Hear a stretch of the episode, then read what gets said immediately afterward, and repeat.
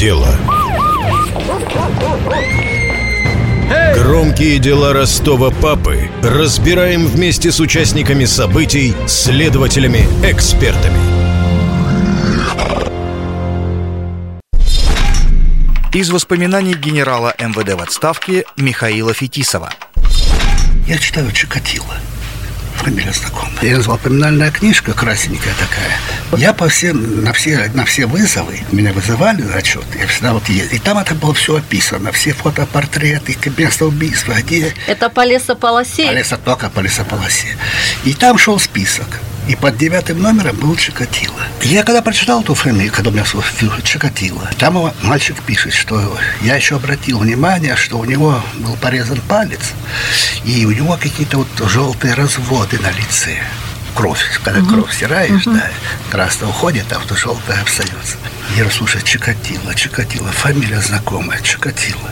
А мы что до этого задерживали. Ну, Впервые Чикатило задержали осенью 1984-го на ростовском автовокзале. Оперативников насторожило содержимое чемоданчика задержанного – банка с вазелином, веревка, мыло и нож. Но содержимому он быстро нашел объяснение, мол, вазелин нужен для бритья, мыло для гигиенических процедур, а веревка для перевязки груза. Его когда задерживали, первый раз меня не было в Ростове. Я потом приехал, меня доложил Колесников Владимир Ильич, докладывал, что вот Чикатило позвонил в Ростов. Бураков съезжает до картотеки. Виктор Васильевич, посмотри, у нас по картотеке Чикатило. Он звонит, да, Михайлович, есть. Машина у него есть, ну, то, что мы поисковые признаки. То у него есть преподавателем, мы его раньше задерживали, но у него вторая группа крови. Изучая следы биологической жидкости, оставленные маньяком после убийства Димы Пташникова, о котором шла речь в первой части выпуска дела Чикатило, эксперты-криминалисты установили у подозреваемого четвертую группу крови, а у задержанного Чикатило оказалась вторая. Позже это обстоятельство начнут объяснять тем, что у Чикатило якобы было так называемое парадоксальное выделительство. Кровь у него была второй группы, а выделение организма четвертой, и это обеспечивало ему своеобразное алиби. После Чикатило даже станет фигурировать в СМИ как парадоксальное парадоксальный выделитель, человек с редкой особенностью организма, один на несколько миллионов. На самом деле анализ обнаруженной биологической жидкости дал неправильный результат из-за микробной обсемененности материала, о чем говорит и наш эксперт в студии. Просто зачастую тела жертв слишком долго искали. Первый раз, когда Заносовский задержал, а мы взяли портфель, а там эти веревки с, с потажиром, нож, они все эти утратили. Из воспоминаний ветерана МВД полковника Юрия Орлова. В 1984 году он работал замначальника милиции Первомайского района. В то время у нас был участковый Александр Заносовский. Его еще называли вторым Анискиным.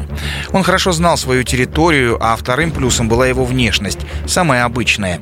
Перед ним стояла задача несколько дней провести на вокзале, следить за мужчинами, которые пристают к женщинам и детям. В помощь был дан крепкий парень и спортсмен. Несколько дней была тишина, а потом ко мне в кабинет заходит Заносовский, который держит какой-то портфель.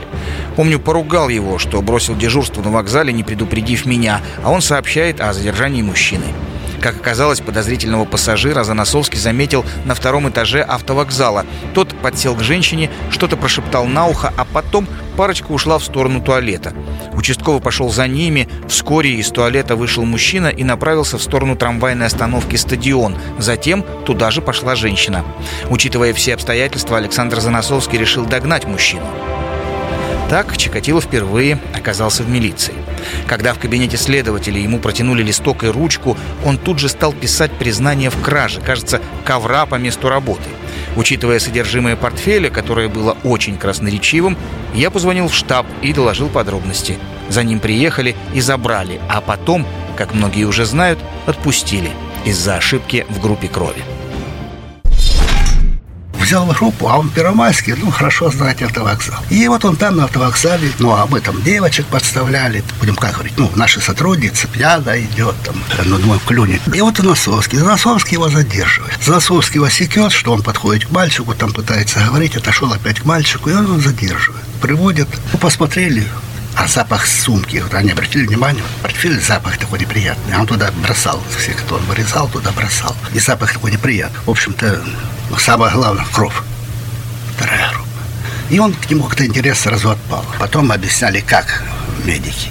Мы находили платажир. Угу. Мы находили сперму. Но это проходило месяц, два, три. И она видоизменялась. Ну, это все опять со слов медиков, что вот такие свойства, если, допустим, может вторая с четвертой там угу. пересекаться как-то. А, скорее всего, невнимательно посмотрели и, и сделали. По задержанию мы уже говорили с вами про рапорт, когда вы сопоставили то, что он уже под номером 9 проходил в вашей книжке, что его задерживали. И вы тогда дали команду, что э, не сразу же взяли, а решили последить за ним немножко.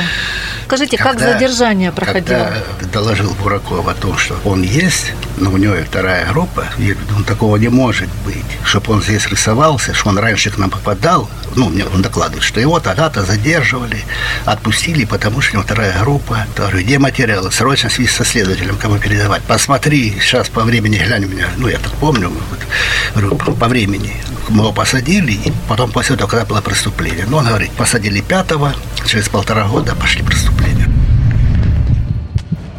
Вы посмотрели много совпадений. Ну да. Очень я много. ну а вторая группа это главное что я говорю, все, ищите. А где он? Откуда, ну, мы откуда он? Да он в шахтах, Новошахтинский.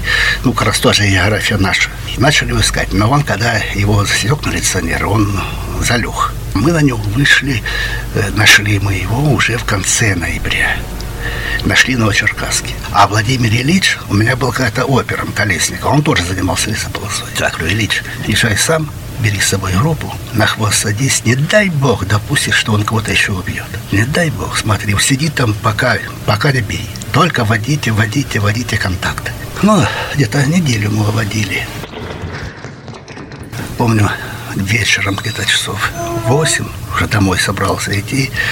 Дождь идет такой на улице, ветер противный. Звонит Колесникова. Михайлович, ну я уже не могу. Ну он гад как бешеный. Вот он ходит до дочки этих, там, где дети, он туда идет. Вот я не удержу, я его не удержу, я его пущу. Точно кого-то. Его видно, он зверь, он ищет, он ищет, это он. Но я его не удержу. Давайте принимайте решение. Я говорю, ну, задержим. А задержание, правда, что он выбрали момент, когда он за пивом пошел, шел да, с да, баллоном пива в да, тапочках. Да, да. Андрей Романович Чикатило, да? Он да? Вот в районе пивного завода, то есть пивного ларька, он там открутился, этих, uh-huh. а там же, как правило, кто около пивных пацаны эти были? Ну, те, которые от дома, какой-то uh-huh. бродяжки. Uh-huh. Вот он в основном-то их выбирал. Почему? Вот там особых жалоб. Голосовская была убита, эта девочка положительная. Дима, этот Ташников, вот это положительная, но о которых сразу стали, стало известно, что их убили. А в основном там эти жертвы были, ну, с бродячего элемента, так назовем. Ну, вот, и вот его Колесников привез, вот там была спецгруппа. И Колесников. И Колесников, там Баян Колесников возглавлял эту спецгруппу, там это семерка, так называемая. Там. Uh-huh, uh-huh. Вот, и он это, ну, сидел на Черкасске, вот этот сторожил его с утра до вечера. Они когда его вычислили, вот они около него там сидели. Чикатило арестовали около 17 часов 20 ноября 1990 года. На обратном пути от пивного ларька, когда он пытался познакомиться с несовершеннолетними мальчиками, к Чикатило подошли трое оперативников. При обыске в его доме обнаружили 23 кухонных ножа, молоток, которым Чикатило добивал жертв, обувь, размер и рисунок подошвы, которые совпали с отпечатком, найденным около трупа одной из жертв, а также уже известный портфель, в котором лежали веревка, нож и вазелин вернусь назад немножко. Вы сказали, что Чикатило после задержания привели сразу в ваш кабинет. А у вас вот он чем запомнился? Какие впечатления первые были о нем? нахрапистый такой. За что? Вы меня уже раз посадили, я за вас пострадал, вы опять меня. И вот, а когда его раздели и осмотрели, вот нашли палец порезанный, потом в другом месте нашли эти все потертости. Все это нашли, он немножко потише, но он все равно так так это агрессивно было. Из материалов уголовного дела. Секретное донесение агента с псевдонимом Рембрандт, посаженного в одну камеру с Чикатило в сентябре 1984 года. По легенде, он медик и задержан за незаконные аборты. Узнав, что я медик, Чикатило стал усиленно интересоваться биологическими жидкостями, кровью и слюной. В частности, выяснял, правда ли, что сперма разлагается за короткий срок, что может показать группа крови, как можно обнаружить и найти микрочастицы. Разговоры о процедуре экспертизы составляют 50% всех его расспросов. В доверительной беседе Чикатило сообщил, что имеют большую склонность к молодым женщинам 17-23 года. Этот человек умственно развит и эрудирован, но при разговоре старается показаться необразованным и непонимающим. Во время одного из разговоров подробно рассказал, что в роще авиаторов был убит мальчик по имени Игорь, но затем сообщил, что узнал это со слов сотрудников милиции. При этом интересовался, долго ли сохраняется кровь на теле и на одежде. Еще есть версия, и здесь она тоже видно, как на суде он же косил под душевно больного, шизофреника. И многие ваши коллеги, вот мы с, по-моему, с Едивом тоже говорили, что у него все-таки были психические расстройства, был нет, он все Конечно, прекрасно понимал. Нормальный человек ну, такое ну, совершает. Я к тому, Но что... Если бы его знали психически больным, ему, его бы никогда не расстреляли, он бы сейчас уже ходил опять по городу. Это, конечно, были, это ясно, что были. Но он был вменяемый. Он отдавал себе отчет в том, что ну, происходит. Да, Прекрасно. Вот, То есть он был хитрый. Вот вы говорите, что он нахрапистый, он хитрый очень был, да? Ну, ну конечно, психу, почему очень он хитрый. детей-то вел, почему он женщин вел. Вот он Петросян убил в районе шахт там, казенного става э, мать и дочка. Вот он их с ними так поговорил. Вот он, вот он предложил им поехать на дачу. Вот, и они поехали с ним на дачу пришли по лесополосе, и он сначала, по-моему, мать, потом уже девочку, да, ну.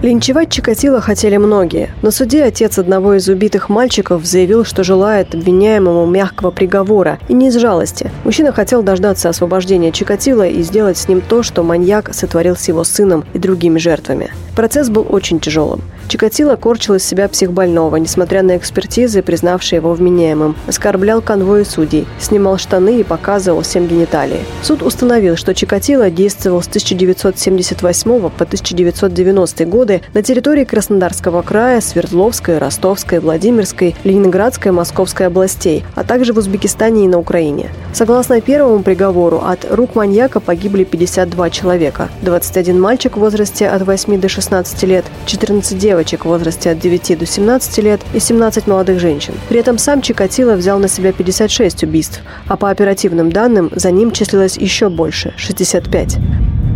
В ходе пересмотра дела в 1993 году Чикатило оправдали по 9 эпизодам из-за недостатка улик. Таким образом, официальное число жертв гражданина X – 43 человека. Из приговора суда при назначении наказания Чикатило, несмотря ни на какие смягчающие его вину обстоятельства, учитывая чудовищные злодеяния, что он творил, судебная коллегия не может не назначить ему единственное наказание, которое он заслуживает, исключительную меру, и приговаривает его к смертной казни. Ростовский областной суд вынес приговор Андрею Чикатило – смертная казнь через расстрел. Вердикт присутствующие встретили аплодисментами. Приговор привели в исполнение вечером 14 февраля 1994 года. Маньяк был казнен выстрелом в затылок. Похоронен убийца под неизвестным номером в безымянной могиле. Я где работал, где бывал, по пути оставались трупы. Так получалось. Каждый год. Понятно, что я какая-то ошибка природы какая-то гадость. Так что я уже на том свете давно. Над выпуском подкаста работали журналисты Татьяна Лысенко и Владимир Добрицкий, звукорежиссер Лев Хантимиров и редактор Мария Гринь. Специально для «Комсомольской правды» Ростов.